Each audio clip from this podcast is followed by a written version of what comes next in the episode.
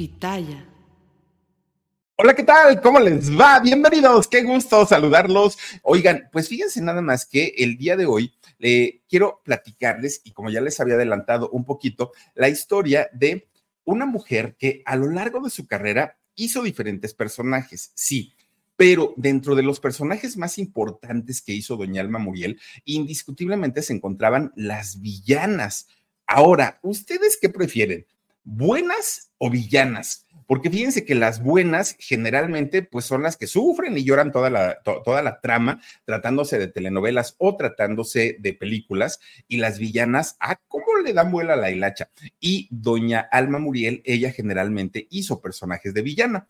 Fíjense que además de ser muy bella, muy, muy, muy bella, doña Alma del Consuelo Muriel del Sordo, eh, fue una mujer muy talentosa. Y digo fue porque desafortunadamente al día de hoy, doña Alma ya no vive, que por cierto, hoy les voy a platicar prácticamente minuto a minuto de sus últimos momentos en la vida de doña Alma Muriel. Fíjense ustedes que ella ya no vive, pero si estuviera con nosotros tendría alrededor de 72 años. Ahora, doña Alma Muriel, ¿por qué decidió convertirse en artista, en actriz? Bueno.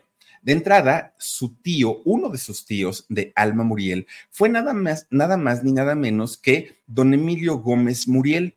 Fíjense que este hombre, un cineasta, director de cine, pero de esos buenos. Miren, llegó a trabajar con artistas de talla mundial, entre ellos María Félix. Bueno, resulta que doña Alma Muriel, además de ella, tuvo cuatro hermanos. Entre ellos estaban Luisa, estaba José Manuel, estaba Rodolfo, estaba Virginia y obviamente doña Alma, que Alma Muriel, siendo muy, muy, muy chiquita, siempre se sintió atraída por el cine. Era tanta su, fascinación por el cine de Alma Muriel que fíjense que un día su papá le dijo, a ver, chamaca, si de verdad tanto te gusta el cine, ¿qué te parece que te lleve yo a visitar a tu tío, obviamente a don Emilio, don Emilio Gómez Muriel, para que veas cómo trabaja, cómo realiza su trabajo? Alma estaba muy chiquita, de hecho, pues era prácticamente una niña. Pues resulta que ahí tienen que llegan a ver el, al tío, al tío Emilio, y cuando llegan, Emilio justamente estaba dirigiendo una de sus películas, sin lugar a dudas, de las mejores que hizo. Y esta película se llamaba La estrella vacía. ¿Quién creen que protagonizaba esta película? Pues nada más ni nada menos que la doña, doña María Félix. Sí, y también estaba en esta misma película doña Rita Macedo, oigan qué mujer tan guapa, doña Rita Macedo, y don Ignacio López Tarso en sus años mozos de los tres. Pues resulta que el tío Emilio le dice a Alma que estaba bien chiquita, a ver, chamaca, ponte aquí atrás de las cámaras, no haga ruido, calladita, silencio, porque vamos a filmar. Y entonces comienzan, tres, dos, uno, acción. En ese momento, Alma ve que la doña se transforma y se convierte en este mujer, no, no, no, no, tremendo con esa voz, imagínense nada más de trueno, con esa, bueno, picardía, sonrisa, carácter, temple que tenía la doña y Alma quedó fascinada, fascinada porque dijo, wow, esta mujer sí que pues es una actriz en toda la extensión de la palabra.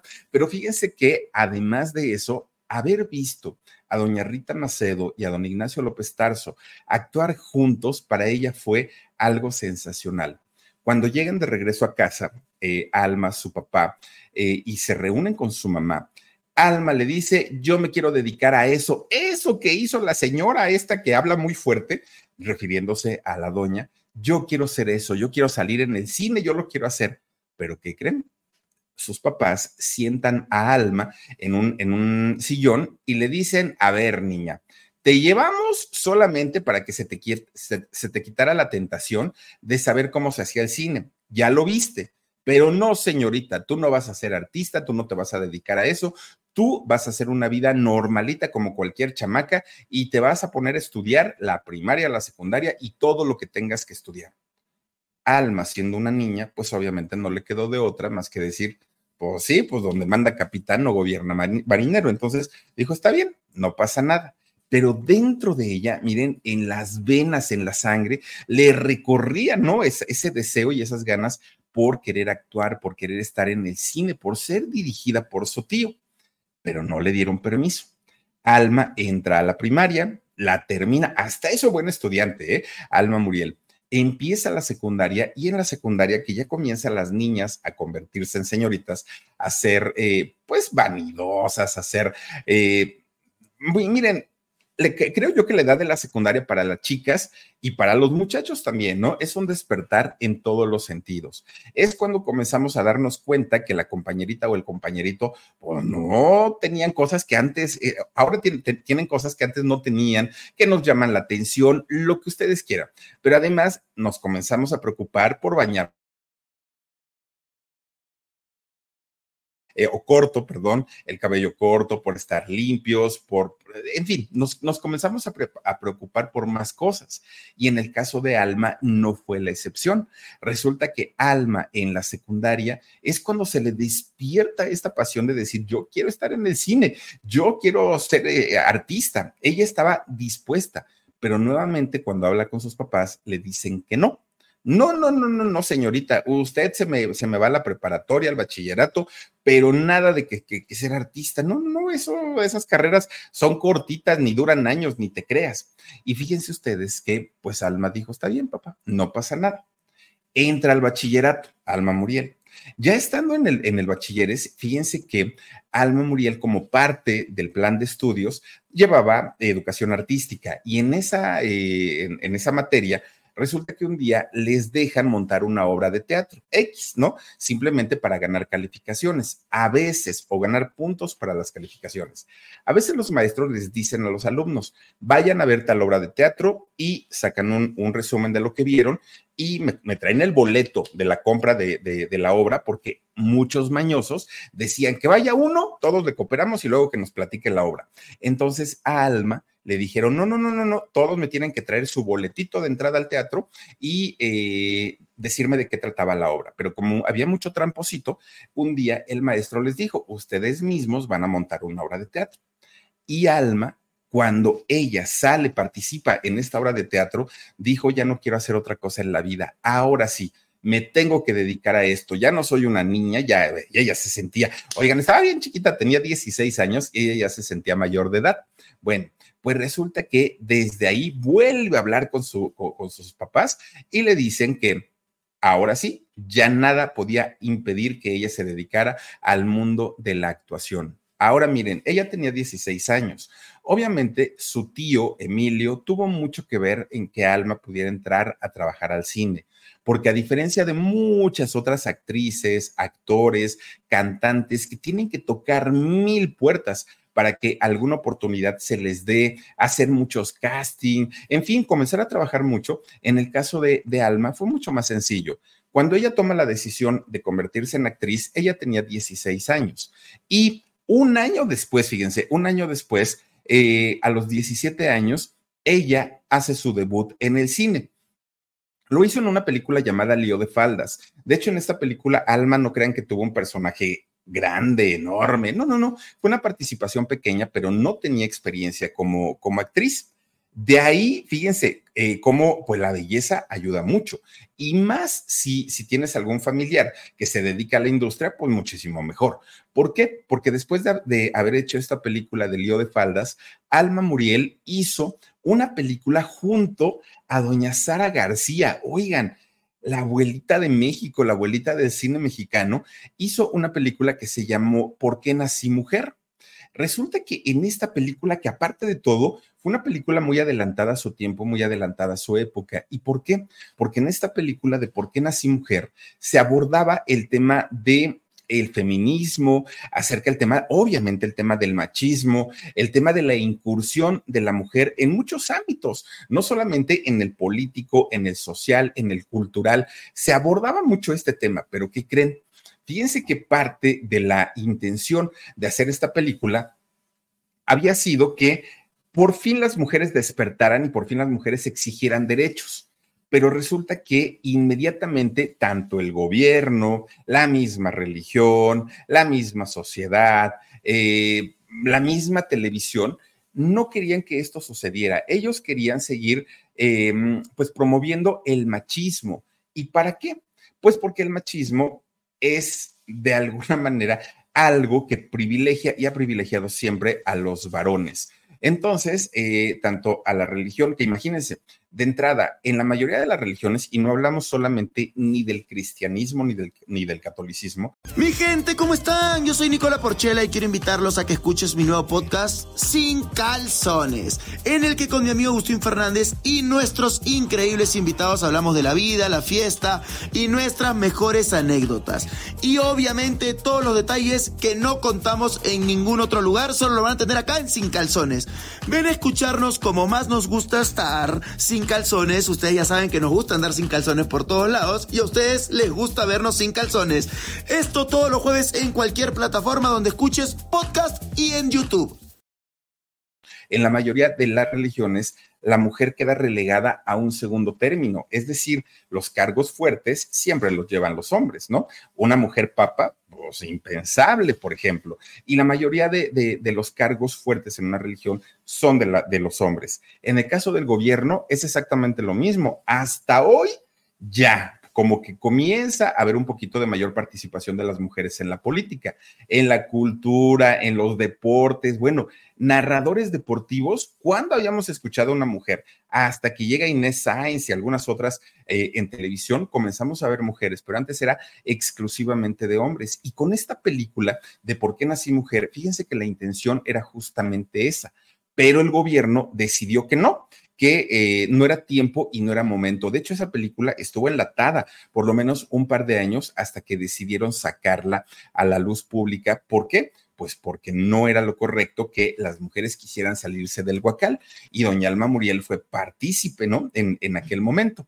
Pero además de, de, eso, fíjense que gracias a esta película de ¿Por qué nací mujer? Resulta que varios directores, varios productores de cine principalmente, vieron este rostro tierno y esta voz tan distintiva de Alma Muriel, porque sí, si algo tenía, era esta carita de no rompo un plato, pero esa voz tan, tan, tan potente que tenía. Bueno, pues resulta que cuando llega, antes de llegar los años 70, de hecho todavía estaban finalizando los años 60, comenzó a hacer cine, pero ya con personajes mucho más relevantes. Ahora, cuando llega el año de 1971, fíjense que un director de cine le habla por teléfono y le dice, Alma, te necesito. Este director de cine era don Luis Alcoriza. Y don Luis Alcoriza hizo una de las películas que a mi gusto, a mi gusto personal, es una joya del cine mexicano. Miren, hablamos de 1971. Ya había terminado la época de los rockeros, del cine de los rockeros, ¿no? De, todos estos eh, rockeros en español ya había terminado la época de oro del cine mexicano, la época de las rumberas, ya, ya esa época había terminado. Pero en ese 1971 comenzó a haber un tipo de cine que era más bien como un cine que retrataba el México de aquellos años. Y Luis Alcoriza hizo una película llamada Mecánica Nacional. Oigan, es una joya esta película. Ahí salió doña Sarita García. Ahí salió don Manolo Fábregas. Ahí salió Doña Lucha Villa. Ay, le mandamos besotes a Doña Lucha Villa, tan bella ella. Y aparte cantaba a medias de la noche. Ay, Dios mío, qué bonito canta Doña Lucha Villa. Bueno, pues resulta que en Mecánica Nacional requerían a dos muchachitas muy jovencitas para que fueran hijas de don Manolo Fábregas y doña Lucha Villa. Una de ellas era la mayor, era Charito. Y resulta, miren, ahí está todo el elenco de, este, de Mecánica Nacional. Ay, miren, ahí es cuando, ay, Omar, sí es cierto, es cuando ya iban a enterrar a doña Sarita García, que luego la, treparon al coche, ¿te acuerdas, Omar, cómo le doblaban sus rodillitas a doña Sarita García? Bueno, que ahora sí en paz descanse, ahí, ahí se murió nomás en la película. Pues resulta que Charito, la hija mayor de eh, Manolo Fábregas y de Lucha Villa, fue nada más ni nada menos que Alma Muriel guapísima Alma Muriel en esta película, guapísima, guapísima. Y de hecho sale de novia de don Fernando Luján, fíjense nada más en, esta película, una joya. Tan joya es esta película que hoy, al día de hoy, está considerada en el lugar número 74 dentro de la lista de las 100 mejores películas mexicanas ya estar dentro, bien, nomás a don, don, don, Manolo Fábricas, llore y llore por, por su mamá, pero ¿qué tal se fue a ver la carrera de autos y ahí dejaron a, a doña Sarita García? Nada más la estaba velando el perro, hagan, híjole, no, no, esa película. Pero es que dicen que así el mexicano no es. Bueno, pues resulta que eh, Alma Muriel en esta película, con este personaje, pues la gente que ya la conocía se enamoró de ella. Y quienes nunca habían escuchado sobre Alma Muriel, con esta película se enteraron de su existencia. Obviamente, al tener ese cuerpo que era súper delgadita, Alma Muriel, miren, ahí está justamente echando novio, pues era súper delgadita, tan bonita ella, que obviamente romances no le faltaron, no le faltaron. Tan es así que fíjense ustedes, Alma Muriel con solo 16 años, 16, conoce a un hombre que le llevaba 10 años, es decir, él tenía 26 años. Sergio Romo, un empresario, aparte de todo, y empresario que miren el puro billete, ¿no? De 26 años, ella con 16. Se hacen novios. Obviamente estamos hablando de una menor de edad y eso no lo podemos, no, no, no lo podemos pasar por alto. Era menor de edad, sí. Que era muy común en esos años, también es cierto, pero el hecho de que haya sido común no quiere decir que haya estado bien hecho. Bueno, resulta que Sergio se casa con ella cuando ella cumple 17 años. 17 años tenía Alma Muriel cuando Sergio Romo eh, decide casarse con ella. Bueno, de este matrimonio nace un hijo, Sergio, obviamente, Sergio Romo Muriel, ¿no? Es, es el hijo de este matrimonio. De hecho, fíjense que eh, Sergio, siendo mucho mayor que Alma, siendo un empresario, eh, sintiendo que, que, tenía como el sartén por el mango, ¿no? Que, que él, las decisiones que él tomaba iban a ser las mejor para el matrimonio, le pidió, y como Alma no accedió, después le exigió que dejara su carrera para dedicarse a ser una ama de casa y una madre de familia. Y Alma le dijo, no, señor, usted me conoció actuando, usted me conoció siendo una, una, una, artista y ahora no me venga con que tengo yo que dejar mi carrera, porque eso no lo voy a hacer. Pues como Alma decidió no dejar de actuar, fíjense que él comienza a señalarla como una mala madre. Decía, es que esta mujer no cuida a su hijo, no me procura, desatiende su hogar. Pues a final de cuentas, el machismo que imperaba en aquellos años.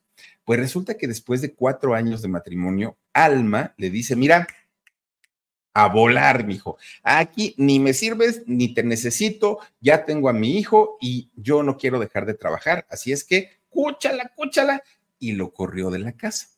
Pero no solo bastó con eso, resulta que Alma también le peleó la custodia porque la custodia la quería Sergio. Entonces, Alma entra en este pleitazo con su ahora ex marido para pelear por la custodia de su hijo. Y resulta que el juez le da la custodia a Alma. Ahora, Alma era muy jovencita, oigan, tenía 21 años y ya era divorciada y ya tenía un hijo y además un hijo que ella tenía que mantener. Obviamente, ahora más que nunca, Alma Muriel necesitaba trabajar sí o sí, y es el momento en el que dijo, ah, el cine sí, pero como lo hemos platicado en otras transmisiones, los actores de aquellos años no se hacían millonarios haciendo películas, no les pagaban tanto. Entonces, Alma, que quería darle una buena vida a su hijo, resulta que empieza a voltear su mirada hacia la televisión y conoce nada más ni nada menos que al señor telenovela, a don Ernesto Alonso, que cuando la vio dijo, oh, pues sí, y no me diga, chamaca, que ya, ya, ya este, fuiste casada. No, pues que sí, don Ernesto. Hasta tengo un hijo, ¿no, muchacha? Pues ni parece. Está rechula y tienes muy bonito cuerpo. Entonces, él es quien le da su primera oportunidad en la televisión e hizo un personaje llamada Luisa en La Señora Joven, una telenovela producida por don Ernesto Alonso. En esta telenovela de la señora joven hizo el personaje de una villana, Alma Muriel. Esa fue la primera, porque después de ahí Alma se convierte en un rostro frecuente en la televisión mexicana. Pero no solo paró ahí Alma Muriel, que ya hacía cine, que ahora ya estaba haciendo telenovelas. Fíjense que también Alma Muriel decide que era momento de iniciar una carrera en teatro y en aquellos años, aquí en México, se monta la primera versión de la obra de Vaselina. No la de los Timbiriches, la de los Timbiriches ya fue después. No, la primerita en donde actuaba nada más ni nada menos que Julisa. Mi gente, ¿cómo están? Yo soy Nicola Porchela y quiero invitarlos a que escuches mi nuevo podcast Sin Calzones, en el que con mi amigo Agustín Fernández y nuestros increíbles invitados hablamos de la vida, la fiesta y nuestras mejores anécdotas. Y obviamente todos los detalles que no contamos en ningún otro lugar, solo lo van a tener acá en Sin Calzones. Ven a escucharnos como más nos gusta estar sin calzones. Ustedes ya saben que nos gusta andar sin calzones por todos lados y a ustedes les gusta vernos sin calzones. Esto todos los jueves en cualquier plataforma donde escuches podcast y en YouTube. Y Ben Ibarra, es decir, los papás de, Alejandro y de Ben Ibarra. Ellos eran los protagonistas. Fíjense nada más. Resulta que ahí eh, Alma Muriel, de hecho, empieza con estos asuntos, pues que no fueron bien vistos y no fueron bien vistos por mucha gente, porque eh, Ben Ibarra, que Ben y papá, ya le había puesto los cuernos una y mil veces a Julisa, que si ella lo supo o no lo supo, ese es otro asunto. Pero Ben Ibarra, pues finalmente, pues miren, siempre, siempre fue coscolino, don Ben y papá. Bueno, y también ven hijo, porque ya ve que también ya se andaba dejando con Celina, ¿no? Por lo mismo exactamente. Pero resulta que eh, Ben Ibarra, mientras Julisa, ya estaba la obra, ya, ya, ya, ya había público, ya estaban los números, ya estaban cantando Freddy, mi amor y todo, que la, esa, esa canción de Freddy, mi amor, la cantaba Rocío Banquels, Freddy, mi amor, te extraño más de lo que crees. ¿Se acuerdan de esa canción? Bueno, pues resulta que ya estaba la obra cuando de repente Julisa tenía que hacer, que Julisa hacía el papel de Sandy, entonces tenía que, cambiarse de vestuario y entra al camerino y en el camerino encuentra nada más ni nada menos que a Alma Muriel con Benny, beso y beso, pero bien apasionados, bien apasionados. Y Julisa, miren, una cosa es que la gente le dijera, oye, Benny te pone el cuerno, Benny te está engañando pero ahora ella lo vio con sus propios ojos. Entonces, ahí fue, de hecho, Julisa se enojó tanto que ni terminó la obra, se salió y tuvieron que cubrirla a Julisa porque a ella le dio mucho coraje. Después de eso ya vino el divorcio y todo el rollo, ¿no? Pero ahí fue la primera vez que Alma Muriel fue involucrada en una relación fuera del matrimonio. Bueno, ella estaba sola, finalmente pues ella no tenía ningún compromiso, pero Benny sí, Benny estaba casado y además tenía dos hijos. Después de allí, eh, Alma Muriel comenzó a, eh, bueno, no comenzó, siguió trabajando en cine, pero fíjense que hay, hay algo de lo que pocas personas recuerdan. Alma Muriel eh, sigue su carrera en cine después de la obra de Vaselina, haciendo desnudos, haciendo desnudos totales en el cine. Ahora, ella seguía siendo muy joven, era muy bella, entonces, pues obviamente, después de mostrar sus atributos en la pantalla grande, pues los, señores comenzaron a mandarle pues ciertos detallitos, cartitas, oye, te invito a una cena aquí y allá y esto. Pues resulta que doña Alma Muriel conoce a un chileno, a un actor, aparte de todo, actor chileno, creo que cantante también. Este hombre llamado Ricardo Cortés. Fíjense que Ricardo Cortés un hombre que estaba casado, sí, estaba casado con Dolores Jiménez o Lola Jiménez. Lola Jiménez, nada más ni nada menos que sobrina de José Alfredo Jiménez, sí, el mismísimo de este, que, cantaba Te solté la rienda, este, ¿qué más cantaba? Ella, don José Alfredo, este, La vida no vale nada, en fin, ese, ese José Alfredo tuvo una sobrina llamada Dolores Jiménez. Resulta que Dolores se casa con este hombre llamado eh, Ricardo Cortés, un actor chileno. Pues hasta ahí todo bien. Pero de repente, bueno, de hecho, Lola Cortés, eh, perdón, Lola Jiménez, Lola Jiménez cuando estuvo casada con Ricardo Cortés, tuvieron dos hijas. Una de ellas, Laura, Laura Cortés, y la otra, Lola, Lolita Cortés, la jueza de hierro de la academia. Bueno, pues hagan de cuenta que el matrimonio estaba bien, don Ricardo Cortés vivía con su esposa Dolores Jiménez y con sus dos hijitas, con este, Laura y con Lolita, ¿no? Todo muy bien. Pero resulta que de repente doña Alma Muriel, ¿qué creen? Se cruza en el camino de don Ricardo Cortés. Y entonces, pues dijo, pues sí, yo sé que está casado, ¿no? Pero pues ella ya tenía un hijo, ¿no? Este, Alma Muriel, producto de su primer matrimonio pero pues dijo, pues es que este Ricardo pues me hace ojitos y pues yo no le puedo decir que no, total, pues qué tanto es tantito, ¿no? Oigan, un día resulta que doña Dolores Jiménez, la, la mamá de Lolita y de Laura, se va de gira y era una gira larga, ¿no? Entonces se fue. Ricardo le habla a Alma y le dice, oye, Almita, pues, ¿qué crees? Que mi vieja no está, este, se fue de gira y pues va a estar fuera del país algún tiempo. Entonces, pues, pues vente para acá y mira, la pasamos a gusto, pues no tenemos prisa, te puedes estar en la casa, mis hijas se, van con la, con la abuelita y pues nos quedamos aquí solitos.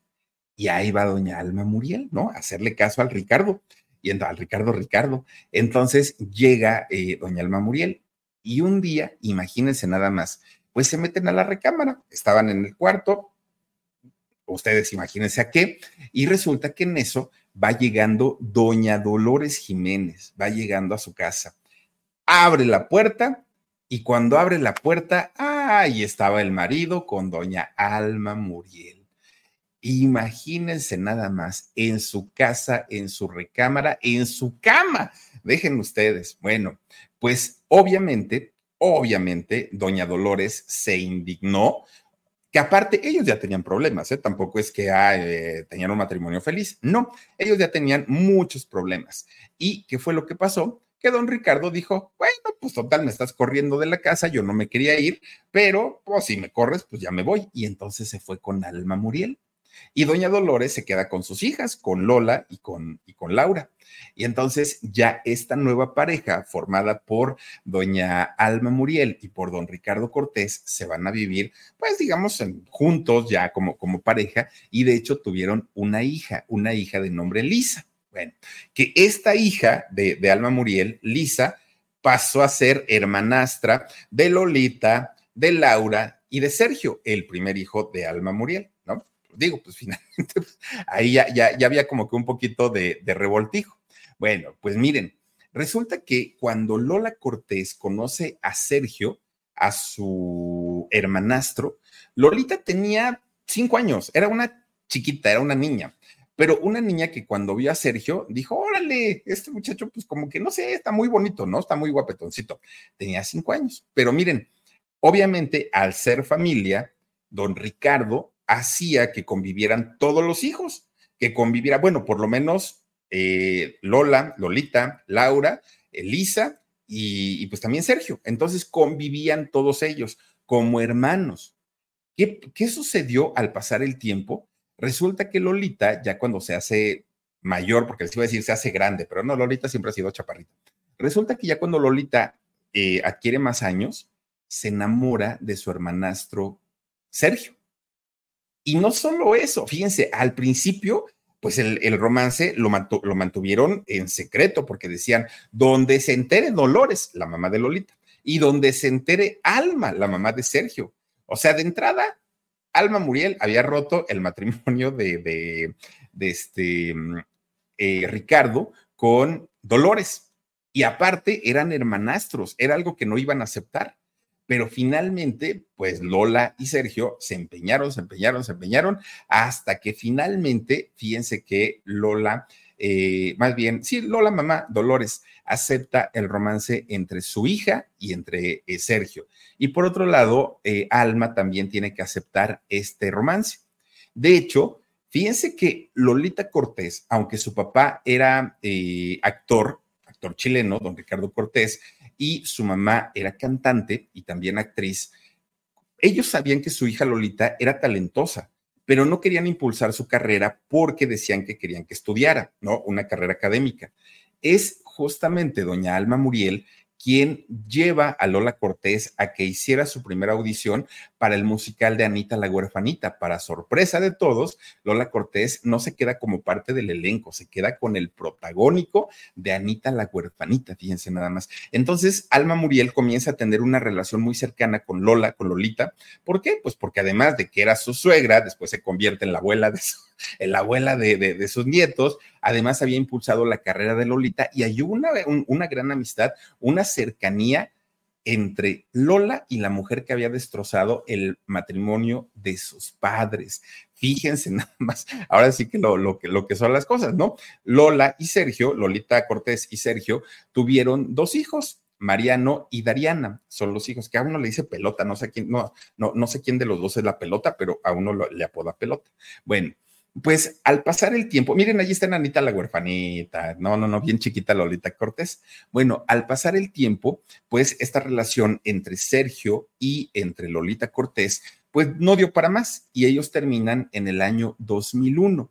Pero fíjense ustedes que para el momento en el que Lola Cortés termina su relación con Sergio, la relación entre Alma Muriel y Lolita Cortés eran prácticamente de madre e hija, se llevaban súper, súper bien, pero miren, era tan buena la relación que Lola Cortés, Lolita Cortés, le hablaba mucho de Alma Muriel a su mamá, a Dolores. Ay, Dolores, es que fíjate que Alma Muriel es muy chistosa, y fíjate que esto, y fíjate que el otro, y fíjate que, bueno, no terminaron, terminando siendo grandes amigas, Alma Muriel y Dolores eh, Cortés, Dolores Jiménez, perdón, Dolores Jiménez, la, la mismísima mujer a la que le bajó el marido. Fíjense, nada más ahora sí que hasta dónde, hasta dónde llegan las cosas, ¿no? Terminaron siendo grandes amigas. Bueno, ya después, eh, Ricardo Cortés y, y Alma, mi gente, ¿cómo están? Yo soy Nicola Porchela y quiero invitarlos a que escuches mi nuevo podcast Sin Calzones, en el que con mi amigo Agustín Fernández y nuestros increíbles invitados hablamos de la vida, la fiesta y nuestras mejores anécdotas. Y obviamente todos los detalles que no contamos en ningún otro lugar, solo lo van a tener acá en Sin Calzones. Ven a escucharnos como más nos gusta estar sin calzones. Ustedes ya saben que nos gusta andar sin calzones por todos lados y a ustedes les gusta vernos sin calzones. Todos los jueves en cualquier plataforma donde escuches podcast y en YouTube. Terminaron, ellos, eh, pues fíjense lo que son las cosas, eh, tan tanto que se lo pelearon y a final de cuentas Ricardo se quedó por otro lado, eh, Dolores se queda ya sin, sin una pareja y Alma Muriel, pues siendo muy guapa todavía, de repente conoce a un muchacho Ah, qué buen cantante, qué buen compositor, muy exitoso, que de hecho cantaba junto al marido de Patti Chapoy, a don Álvaro Dávila. Fíjense que ellos eh, tocaban juntos, incluso pretendían hacer algún tipo de dueto. Pero resulta pues que no, el, el otro señor, el esposo de Patti Chapoy, Así que ustedes digan qué talento, la verdad es que no. Entonces no logró hacer una carrera importante en la música, don Álvaro Dávila, pero su gran amigo Napoleón, José María Napoleón, sí, él se convierte en un gran cantante y en un gran compositor. Pues resulta que Napoleón en algún momento de su vida conoce a Alma Muriel y comienzan una relación. Ellos, de hecho, eh, se van a vivir juntos y durante esta eh, estadía, esta estancia en la que ellos están compartiendo sus vidas, Alma Muriel queda embarazada de Napoleón. Y entonces ella estaba muy contenta porque se iba a convertir en madre por segunda ocasión. Pero fíjense que eh, tuvo un aborto espontáneo, pierde a su bebé y Alma entra en una tremenda, tremenda depresión, pero tremenda. Fíjense que Alma termina alejándose de todo y de todos. Incluso Alma Muriel deja de trabajar, deja prácticamente de comer. Ella no quería saber de la vida, no quería saber de nadie. Pasó mucho tiempo, mucho, mucho tiempo, hasta que de repente un día le hablan de España a Alma Muriel y le dicen, oiga señora, sabemos que usted tiene una gran trayectoria, pero hace mucho que no trabaja. ¿Quiere venir a hacer una película a España? Y Alma dijo, sí, porque esa, eh, ese trabajo de estar ahí en, en España la iba a alejar por completo de todos y de todo. Y aceptó y se fue. Obviamente, esta lejanía que ahora ella ponía de por medio, hizo que terminara su relación con Napoleón, porque ya no se veían, ya no se hablaban, ella ya estaba muy distante y hasta ahí quedó la relación que tuvo con Napoleón. Estuvo en España, de hecho, mucho tiempo, termina de hacer la película para la que la contrataron y todavía se quedó más tiempo. Cuando ella regresa, hizo una película de Alberto Bojorques. Fíjense que esta mujer se llamó Retrato de una mujer casada. Ya para entonces era 1982. Bueno, pues resulta que esta película la hace nada más ni nada menos que con don Gonzalo Vega, tremendo actor don Gonzalo Vega, que en paz descanse. Pues en esta película, fíjense que hay una escena en donde Gonzalo tenía que darle tremenda, pero tremenda golpiza a, eh, a Alma Muriel, pero tremenda golpiza. Así estaba marcado el guion, pero resulta que Gonzalo no, decía es que yo nunca le he levantado la mano a una mujer, es que no es la educación que yo he llevado. Y Gonzalo estaba muy apenado y decía que no quería y no quería. Bueno, el productor ya estaba harto, esa escena no, no se podía hacer y no se podía hacer. Y eh, este hombre, el productor, el director, le dijo a Alma, Alma, tú tienes que hacer algo para provocar a Gonzalo, porque él simplemente no puede. ¿Qué creen que hizo Alma? De repente y de la nada, hagan de cuenta que se le metió el diablo. Le empieza a gritonear, lo empieza a zarandear, lo empieza a cachetear, le empieza a decir hasta de lo que no. Tanto fue que Gonzalo reacciona a todos los insultos de Alma y le acomoda una santa tranquila a la pobre mujer, que Alma sabía perfectamente que eso iba a ser, bueno, un éxito en la pantalla. Ella lo sabía y lo fue. Fíjense que gracias a esa escena y a esa película, Alma Muriel ganó una diosa de plata y su primera nominación a un premio Ariel. No, pues sí le valió, pero ella sí tuvo que hacer reaccionar a Gonzalo Vega. Durante todos los años 80, parte de los años 90, Alma se consagró como la villana por excelencia. Pero fíjense, una villana que en cada personaje era diferente, era distinta, no como la, señora Zapata, ¿no? Que en todas sus, villanas es malvavina, no, no, no. Alma Muriel en cada, en cada participación que tenía era una villana con una personalidad distinta, con una psicología diferente, y eso hacía de ella una persona extraordinaria y una actriz muy, muy, muy buena. pues resulta que Alma Muriel estaba haciendo películas. Bueno, hizo, ¿saben con quién? Con Lin May hizo Burlesque, por ejemplo, que es una película muy subida de tono. Salió en Burlesque, Luna de Sangre. Hizo muchísimas películas Alma Muriel. Ya cuando llegaron los años 90, el trabajo para Alma Muriel comienza a descender. Poco a poquito había menos. Cada vez eh, la llamaban menos para hacer su, su, para hacer participaciones tanto en televisión, pero también en cine. Eran cada vez menos, menos las participaciones que iba teniendo. De hecho, fíjense que una de las películas que hizo en los años 90 fue la de Robachicos. Hizo esta película, que tampoco es que haya sido para ganar un premio, pero pues no había de otra. Incluso, bueno, y eso porque ya no era una jovencita. Incluso fíjense ustedes que Alma es en estos años 90, principios de los años 90, cuando comienza a preocuparse ya por su futuro, ya por su retiro, porque ya no era una, una mujer joven que podía ser protagonista de telenovela o de película y le comienza a preocupar esta parte. Ya no había trabajo para ella de repente le hablan de, de, parte de los hermanos Galindo y le dicen, oye, hay un personaje para que hagas una película con la estrella del momento, pero es la estrella ahorita la que vende todo. Y Alma pregunta, ¿y de quién se trata? No, pues que se trata de Gloria Trevi. Ay, no, dijo Alma. Fíjense, desde esa época, doña Alma Muriel, pues algo sabría, ¿no? De Sergio Andrade, de Gloria Trevi y de todo el grupo. Entonces ella dijo, no, muchas gracias. No, no, no. ¿Y, ¿y cuánto van a pagar? Dijo ella, por curiosidad.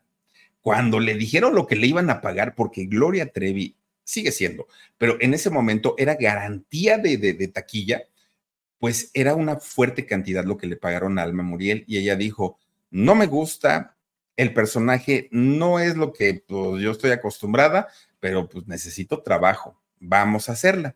Hace la película de Zapatos Viejos junto a Gloria Trevi. ¿Saben quién sale también allí? Eh, doña Silvia Derbez, que en paz descanse, también sale en esta película, en Zapatos Viejos. Alma Muriel fue un éxito en taquilla junto con Gloria Trevi. Ahí hizo el personaje de Miss Torina. Sí, claro que salía también Jorge el, Maromero Páez. Bueno, pues resulta que Alma se convierte en la villana, ¿no? En, en este tipo de celadora con todas las niñas y que también ahí, miren, hay, hay mensajes subliminales en esta película. Alma Muriel era la que eh, castigaba a todas las chamaquitas, eran puras niñas, niñas, niñas, ¿eh? Niñas en el internado, en fin, pues sí, mucha de la psicología de Sergio Andrade está en esa película de Zapatos Viejos. Bueno, pues cuando le recordaban a doña Alma Muriel, oiga, ¿se acuerda de Mistorina? Miren, así se ponía de uñas porque decía, ¿cómo es posible que me recuerden ese papel tan feo? Pero resulta que esa fue la última participación en cine de Alma Muriel. Después de ahí ya no hubo más cine, fue todo lo que hizo Mistorina como el último personaje de Alma Muriel. Bueno, pues miren, resulta que Alma Muriel, pues siendo una, una mujer también muy guapa y muy ah, pasional, es que se buscaba la palabra, muy, muy, muy pasional, resulta que en algún momento comenzó a tener una relación con Alejandro Camacho. Alejandro Camacho, el actor. Resulta que ellos se convierten en novios, incluso se fueron a vivir juntos. Pero resulta que así como ella le había jugado al vivo en alguna ocasión, pues Alejandro Camacho también le jugó al vivo. Alejandro Camacho hizo una telenovela que se llamó La Traición, en Televisa, obviamente. Y la protagonista, mujer que estaba con él en esta telenovela, era nada más ni nada menos que una actriz muy bella y muy joven, llamada Rebeca Jones. Entonces, Alejandro Camacho, pues comienza una relación con Rebeca Jones cuando... Gente, ¿cómo están? Yo soy Nicola Porchela y quiero invitarlos a que escuches mi nuevo podcast Sin Calzones, en el que con mi amigo Agustín Fernández y nuestros increíbles invitados hablamos de la vida, la fiesta y nuestras mejores anécdotas. Y obviamente todos los detalles que no contamos en ningún otro lugar, solo lo van a tener acá en Sin Calzones. Ven a escucharnos como más nos gusta estar sin calzones. Ustedes ya saben que nos gusta andar sin calzones por todos lados y a ustedes les gusta vernos sin calzones. Esto todos los jueves en cualquier plataforma donde escuches podcast y en YouTube. Eh, Rebeca Jones tenía novio y ese novio era Humberto Zurita. Pero además, Alejandro Camacho tenía pareja y era Alma Muriel. Imagínense nada más, ¿no? Ah, y aparte de todo, Humberto Zurita y Alejandro Camacho eran grandes amigos, grandes, grandes, grandes amigos. Digo, por, por si algo faltaba, ¿no? Pues resulta que, fíjense, ya eh, Alejandro Camacho, sin Alma Muriel, pudo hacer una, vida con Rebeca Jones. Y después de esta desilusión que se llevó en el amor Alma Muriel, decidió no volver a involucrarse con ningún hombre. Ella dijo, no, a partir de ahora ya no, y menos si son artistas, ahora sí ya no. ¿Por qué? Porque Alma se había dado cuenta que durante todo este tiempo en el que se había preocupado mucho por tener una pareja, por cuidarlos, por procurarlos, se había descuidado ella. Y no solamente se había descuidado en su persona, sino en su mente, algo que le dolía mucho, ¿no? Porque eh, se sentía sola, sentía esa gran necesidad de estar con alguien y antes no, Alma no se manejaba de esta manera. Por eso es que Alma Muriel toma la decisión de quedarse prácticamente sola, ¿no? De ya no eh, volver a estar con ningún hombre que la lastimara. Bueno, va pasando el tiempo y llega el año 2008. En ese año 2008, Alma Muriel hace su última telenovela en Televisa, que fue Fuego en la Sangre. Resulta que ahí vuelve a interpretar a una villana, le fue muy bien a, a Alma Muriel, pero poco a poquito los productores comienzan a llamarla menos cada vez había menos trabajo. Ya era una mujer adulta, sí, una mujer con experiencia, consagrada como actriz, muy bella, pero al final, de acuerdo a los estándares de Televisa, era una actriz vieja. ¿Sí? Así es como, como pues Televisa llama a la gente pues que ya no le interesa. Entonces, pues Alma deja de hacer televisión de hecho, la última eh, obra de teatro que hace Alma Muriel fue Magnolias de Acero. Fíjense ustedes que cuando termina esta temporada de, Magnolias de Acero haciendo teatro, Alma Muriel decide que la Ciudad de México ya, no era un lugar para ella. No tenía trabajo, se sentía deprimida, no tenía una pareja, sí tenía sus hijos, pero sus hijos ya eh, habían hecho su vida. Y entonces toma la decisión de irse a vivir Playa del Carmen. Oigan, qué bonito lugar, Playa del Carmen, muy cerquita de Cancún, de Puerto Morelos. Entonces, pues muy, muy, muy eh, bonito el, el lugar. Ella decía que el clima frío a ella no le favorece. Además, la Ciudad de México, todos sabemos que es una ciudad muy contaminada, con mucho tráfico, y ella buscaba una vida más tranquila. Entonces se va a vivir, que de hecho su hermana, eh, una de sus hermanas, no recuerdo si, fue la menor de ellas, ya tenía dos años viviendo ahí en, Playa del Carmen. Entonces cuando Alma se va, pues ya no estaba solita, a final de cuentas tenía a su hermana que, que se veía frecuentemente con ella, que vivía también allá en Playa del Carmen. Resulta que estando ahí, fíjense que Alma se dedica a escribir, pero además también se dedica mucho a recuperar su tranquilidad y su paz espiritual fue algo que a ella le preocupaba mucho. Estaba bien de salud en todos los sentidos, física y emocionalmente. Ella decía, si mientras yo vivo aquí en Playa del Carmen, algún productor se interesa en mis servicios, quiere contratarme, yo me regreso al Distrito Federal, a la Ciudad de México, y eh, hago mis participaciones y me regreso. Pero ¿qué creen? Pues eso nunca pasó. Nunca ocurrió que un productor la llamara, la buscara, no sucedió. Resulta que ya retirada totalmente del medio, ella ya no dedicada al, mundo de la actuación, llega un domingo 5 de enero del año 2014. Eran por ahí de las 11, 12 del día de, ese domingo, cuando eh, a esa hora llegaba su asistente doméstica, doña Estela Saldaña, esta mujer que le ayudaba en las labores de su hogar a doña Alma Muriel. Bueno, tenía mucha confianza doña Alma con ella, mucha. Y entonces ese día llega esta eh, señora y fíjense que pues al tener tanta confianza con, con Alma, no le eh, prohibían la entrada, el acceso a este fraccionamiento donde vivía. Alma Muriel, entra esta mujer Estela y eh, pues abre la puerta, ella tenía llaves, abre la puerta de la casa de, Alma y comienza a recoger algunas cosas, pero se le hacía raro que la señora, doña Alma, no estuviera activa, no estuviera pues en alguna parte de la casa. Y entonces le toca la puerta de su recámara. Doña Alma le contesta, pero con una voz verdaderamente débil, muy débil. Entonces esta mujer, Estela, entra al cuarto y la ve en una situación que no era común ver a Alma Muriel. La encuentra despeinada, sin bañarse, ya era mediodía y Alma Muriel no se había levantado de la cama. Y eso era preocupante porque doña Alma, pues era una mujer muy activa, mucho, mucho, muy activa, no se había ni maquillado. Y entonces eh, doña Estela le pregunta que, cómo se sentía y Alma le dice, me siento mal. Ay, doña Alma, pues duérmase un ratito. A lo mejor pues no durmió bien, no pasó buena noche y este, yo creo que le hace falta descanso. Dijo doña Alma, sí, me voy a dormir. Pasa un rato y después de ese rato le habla eh, a Estela y le dice, oye Estela, por favor, ayúdame a ir al baño porque no me puedo parar yo sola. Y le dijo Estela que sí. Cuando la va asistiendo Estela para ir al baño, Alma iba muy pálida, mucho, muy pálida, y apenas si caminaba, no tenía fuerzas. Estando en el baño, Alma se desvanece, se desmaya. Estela corre al botiquín que por cierto es importante tener un botiquín en casa, y saca un algodón, lo llena con alcohol y se lo pone en la nariz. Ya ven que dicen, ¿no? Que ayuda mucho eh, un aroma fuerte, sea cebolla, sea alcohol, que eso se, utiliza mucho. Entonces, eh, empieza a tratar de reanimarla. Doña Alma reacciona, ¿no? Regresa en sí y todavía le dice, ayúdame a regresar a la cama, no me siento bien y entonces la lleva a la cama, la acuesta eh, todavía esta mujer llamada Estela.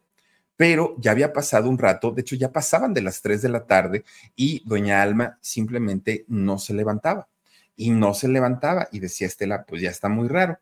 Cuando entra al cuarto para ver a doña Alma, Alma Muriel ya no se movía. Alma Muriel estaba fallecida.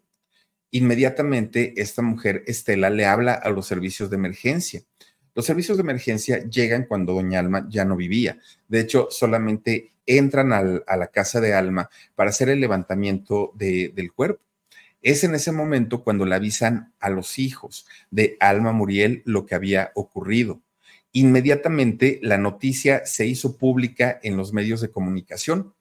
De las primeras celebridades en dar el pésame por el fallecimiento de la señora Alma Muriel fueron Lucía Méndez, que con Lucía Méndez hizo la telenovela de eh, El extraño retorno de Diana Salazar, eh, con doña Patricia Reyes Espíndola, maestra de, actuación, Rocío Banquels, fue con, que con Rocío Banquels hizo Vaselina también.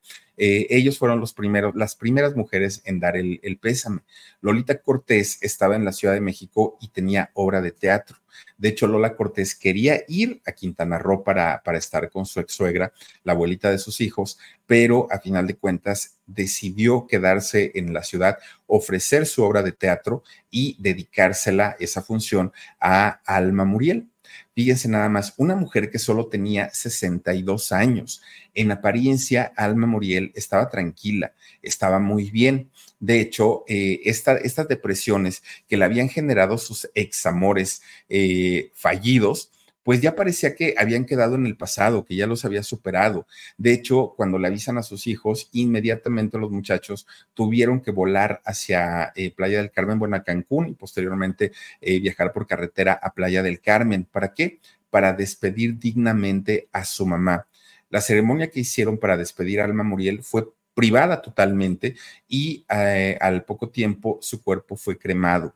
Una parte de las cenizas de Alma Muriel fueron esparcidas allá en el mar justamente de Playa del Carmen que pertenece al mar, Caribe y otra parte fueron llevadas al eh, nicho o mausoleo que pertenece y ha pertenecido durante muchos años a la familia eh, Muriel del sordo, que es la familia a la que perteneció doña Alma Muriel. Fíjense nada más, eh, doña Alma, sin duda, una gran actriz y eso es innegable. Quizá, y mucha gente, fíjense que mucha gente, sobre todo gente cercana a ella, decían que Alma aparentemente estaba bien, estaba tranquila, no estaba enferma, pero que vivía con una gran tristeza. Y esa gran tristeza había sido porque ella había sido muy intensa en su manera de amar pero nadie, absolutamente nadie de los hombres que pasaron por su vida le habían correspondido de la misma manera y que por eso sus últimos días los había pasado en total soledad, incluso con el corazón roto. Fíjense que eh, mucha gente decía, sí, es que los hombres no, no, no, podían estar con ella porque era malhumorada, porque era muy dura, porque tenía un carácter muy feo pero fíjense ustedes que a final de cuentas esa era parte de la pasión que tenía en la vida Alma Muriel. Ahora, ¿saben también con quién se le relacionó? Que esto sí para que vean, no lo tengo confirmado, pero sí hay... Mi gente, ¿cómo están? Yo soy Nicola Porchela y quiero invitarlos a que escuches mi nuevo podcast Sin Calzones, en el que con mi amigo Agustín Fernández y nuestros increíbles invitados hablamos de la vida, la fiesta y nuestras mejores anécdotas. Y obviamente todos los detalles que no contamos en ningún otro lugar, solo lo van a tener acá en Sin Calzones. Ven a escucharnos como más nos gusta sin calzones. Ustedes ya saben que nos gusta andar sin calzones por todos lados y a ustedes les gusta vernos sin calzones. Esto todos los jueves en cualquier plataforma donde escuches podcast y en YouTube rumores muy fuertes, muy, muy, muy fuertes, que Alma Muriel también tuvo una relación con don Enrique Lizalde. Este hombre galanazo y con esa vocerrón tan, tan, tan profundo, resulta que en el momento que don Enrique Lizalde, galanazo de, de telenovelas y del cine, estaba casado, tenía una familia, a la vez tenía una relación con Alma Muriel. Esto es lo que durante mucho tiempo se ha dicho, se ha rumorado sobre eh, esta relación en donde Alma pues prácticamente entra a la vida de don Enrique Lizalde cuando él tenía ese compromiso ya casado con Tita Grieg, su, su esposa se decía que Alma sabía de este, de este matrimonio y que incluso aún sabiendo que don Enrique estaba casado, le hizo una cantidad de escenas de celos que una vez, según, según lo que dicen, y les digo eso, eso es la verdad, no se los puedo eh, asegurar, no se los puedo confirmar, que incluso en una discusión que tuvo Alma Muriel con Enrique Lizalde, Alma rompe una botella de cristal, una botella de vidrio, y con esa misma ella se lastima el vientre. Eso es lo que dicen, que incluso este tipo de, de pleitos y de peleas fueron las que hicieron que su relación con Enrique Lizalde terminara.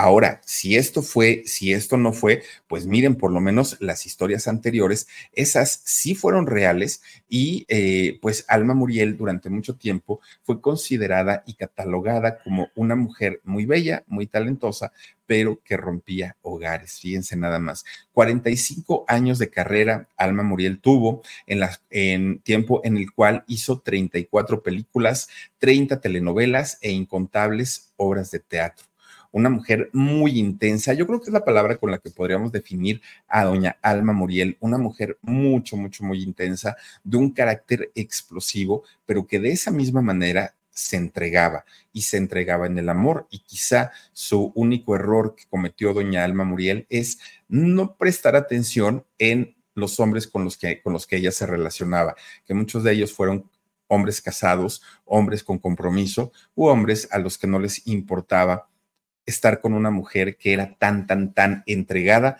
como lo fue en su momento doña Alma Muriel. Creo que ya no es Alma Muriel, este Omarcito, con eh, doña Alma Muriel, pero bueno, pues en paz descanse, murió muy joven doña Alma Muriel y desafortunadamente, pues miren, al día de hoy, pues lo único que nos queda es el legado de tantas películas y tantas telenovelas que hizo, casi en todas, y no digo en todas, pero casi en todas, como la gran villana, doña Alma Muriel, que en paz descanse. En fin, pues hasta ahí con la historia, miren nomás, una mujer muy guapa, ¿eh? Muy, muy, muy guapa, doña Alma Muriel, en paz descanse. Y ahora sí, antes de irnos, Omarcito, regálanos unos saluditos. Mirna García León, buenas noches, Filip, saludos desde Guerrero. Saluditos, platícame cómo siguen las cosas allá en Guerrero, te mandamos un beso. María del Rocío Velázquez dice, súper guapo, don Enrique, y qué voz tan bonita. Don Enrique Lizalde, oigan, ese señor hablaba y nos callaba a todos, a todos, a todos, con esa voz que tenía elegante, don Enrique Lizalde. Eso que ni qué. Agustín Aguilar, saludos, mi gran Philip, saluditos cordiales desde Tlapacoyan, Veracruz. Saludos, saludos, Agustín. Nunca te había visto por aquí, pero muchas gracias. Dice Agustín Aguilar, excelente villana de la novela. Yo compro esa mujer con Leticia Calderón y Eduardo Yáñez. Uy, cantidad de, de, de, de papeles de villana hizo doña, este, ahí se me fue su nombre, Alma Muriel, perdónenme ustedes. Muchísimas gracias. Antonio Escobar 21, excelente mujer, gran madre, gran actriz y gran amiga de toda la vida. La llevo siempre en mi corazón. Ay, Antonio, fíjate qué buena onda, mi querido Antonio, y seguramente tú sabrás lo intensa, lo apasionada que era doña Alma Muriel, una mujer que se entregaba al mil y te digo, quizás su único error fue no darse cuenta con los hombres que, que, llegó a relacionarse. Pero, pues como dicen, para que haya una infidelidad, se necesitan dos y hasta veces tres. Entonces, pues, pues qué fuerte. Noemí Pérez Arellano dice, habían dicho que tenía leucemia. Esa historia, fíjate que no, no, la, no, no la tengo confirmada, por eso no se las comenté, pero este, pues no, doña Alma, al parecer, pues sí, tuvo un debilitamiento bastante, bastante fuerte. Shinia María eh, Mesén Salazar, bendiciones, Philip Omar, huesitos y todas y a todos en el mundo, un abrazo desde Costa Rica, saluditos. Alma Lilian, dice Alma Muriel, gran actriz, abrazos, Philip. Abrazos, queridísima Alma. Eh, Lilian Lourdes Flores. Hola, mi Fili Porfis, necesito la receta de los cocolitos de piloncillo. Dile a Isra, mi esposo de a ver, dice, dile a Isra, mi esposo desahuciado tiene antojo y solo encuentro de antojo. Y solo encuentro de ajonjolí, perdóname. Mira, Lourdes, con todo gusto y con todo cariño, le digo a mi hermano, y lo hacemos de una vez, ¿no, Marcito? Ahorita que estamos aquí en, Oaxaca, vamos a hacer esta receta de los cocolitos de piloncillo con todo cariño y eh, dedicado a tu esposo, que mira, Lourdes, eso de, de, de estar desahuciado, muchas veces los doctores te dicen seis meses de vida. Ah, sí, pues a veces la gente y los pacientes demuestran que pasan 10 años, 20 años, 30 años y la gente sigue aquí. Ojalá sea el caso de tu esposo y la palabra de verdad desahuciado, yo creo que nunca debe pasar por nuestra cabeza, nunca, aunque te lo diga un doctor y no por desafiar lo que te diga un médico, pero si hay alguien que sabe más que un médico, está allá arriba. Y si el de allá arriba decide que tu marido se quede muchos años, seguramente así será. Y si no pasa eso, de cualquier manera le mandamos y te mandamos a ti un abrazo muy fuerte. Eh, Julio Hernández dice, qué mujer y qué actriz. Yo la recuerdo como la doctora del Conde, donde le, em, donde le hizo la vida imposible a Diana Salazar. La adoro. Sí, en un alma en pena que va arrastrando cadenas. Gracias, Julio. María Romero dice, interesante historia, pero muy triste. Linda noche, Philip, descansa. Gracias, María. Patricia Severiano. Hola, Philip y Omar, tarde pero segura. Gracias, Pati y Maricela la Max, cierro mis ojos. Dice saludos a Ime, mi hermana de, en Querétaro. Ella me recomendó tu canal y, la, y te veo desde España. Muchísimas gracias, Marisela, y saludos a tu hermanita. Le mandamos un beso. Atlantis 1832. Hola, Philip. Hola, Atlantis también. Te mando un abrazo. Mirna García León dice: Buenas noches, Philip. Saluditos desde Guerrero. Muchísimas gracias. Andrés Velázquez dice, buenas noches. Hoy muchos muchachos conectados, lo cual les agradezco muchísimo, muchísimo, y ojalá no sea la última. Aris Veloz, eh, Velaz, perdón, también tuvo una relación con Alejandro Camacho, sí, lo platicamos, lo platicamos, es que has llegado despuesito, pero sí la platicamos y luego le regresas. Dice también por aquí, mm, mm, mm, a ver, un último Marcito, Silvia Oropesa, Enrique Gómez, ¿has entrado a ver a Philip estas noches? Ojalá que sí, Enrique, ojalá que sí. Oigan, pues ya nos vamos. Muchísimas gracias a todas y a todos por conectarse con nosotros. Les quiero eh, agradecer enormemente que hayan iniciado la semana a través de este canal de YouTube que se llama El Philip. En un ratito ya estará disponible también eh, en la versión de audio a través de Spotify o de Apple Podcast, así como el Philip me pueden encontrar. El día de mañana tenemos, el día de mañana tenemos Alarido, el día de mañana tenemos Con Sabor a México. Las invitamos y los invitamos a que nos acompañen y también en Shock. Cuídense mucho, pásenla bonito, buen descanso y nos vemos. Gracias Omarcito Benumea, gracias Dani y a todos ustedes que nos han acompañado esta noche. Soy Felipe Cruz el Filip. Adiós.